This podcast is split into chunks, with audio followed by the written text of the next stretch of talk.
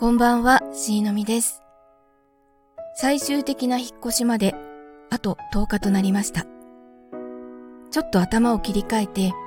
引っ越ししてからやりたいことを話してみたいと思います。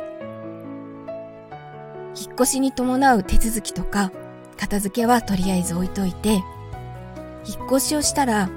真っ先にやりたいのが、収録ブースのバージョンアップです。今使っているのはプラダンで作った箱の内側に吸音スポンジを貼り付けたもので、大きさは幅が60、高さが90、奥行きが60で、底に当たる部分は奥行きを40センチにしていて、後ろの羽扉を閉めると上半身が箱の中にすっぽり収まる感じです。今は収録する時だけパソコンのそばに収録ブースを運んできて、終わったら何度部屋にしまってるんですけど、引っ越した先は一部屋丸々趣味の部屋にできるので、収録ブースをがっちりした素材で作り変えたいなと思ってます。それから、紺色の方のアプリが5月15日で3年目に入ります。現時点で550回の収録配信をしていて、累計再生回数が79,434回です。一体どれだけの方が聞いてくださったのかなって思うと、やっぱり宝物です。何度も、もうやめよう、配信もやめて、アプリも消そうって思いました。でも、やっぱり550回配信してきたのと、聞いてくださった回数、それからフォローしてくださる方がいると思うと、やめるのも消すのも思いとどまることができました。なんだかやりたいことから話がそれましたけど、えっと、何が言いたいかというと、紺色の方で過去に配信した朗読を改めて収録し直して、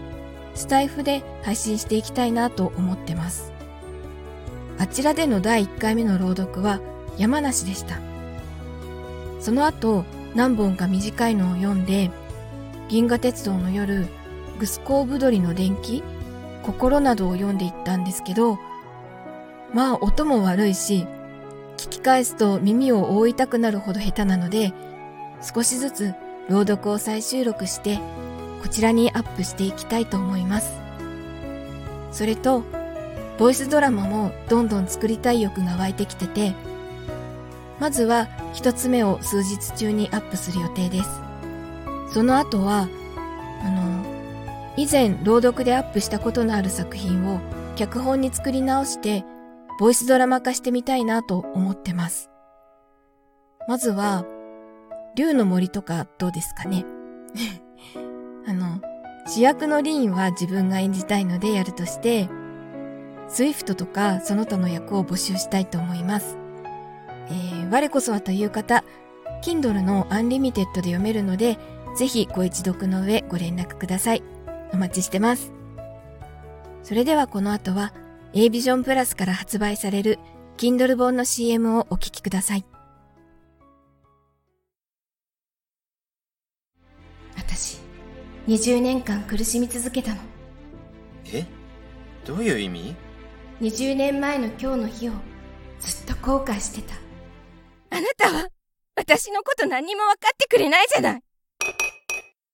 もう俺たち終わりかな？オンラインコミュニティ A ビジョンプラスからの Kindle 僕たち夫婦はうまくいっているはず。4月28日に発売。3日間無料のダウンロード期間をお見逃しなく。あなたは妻の本心を理解していますか？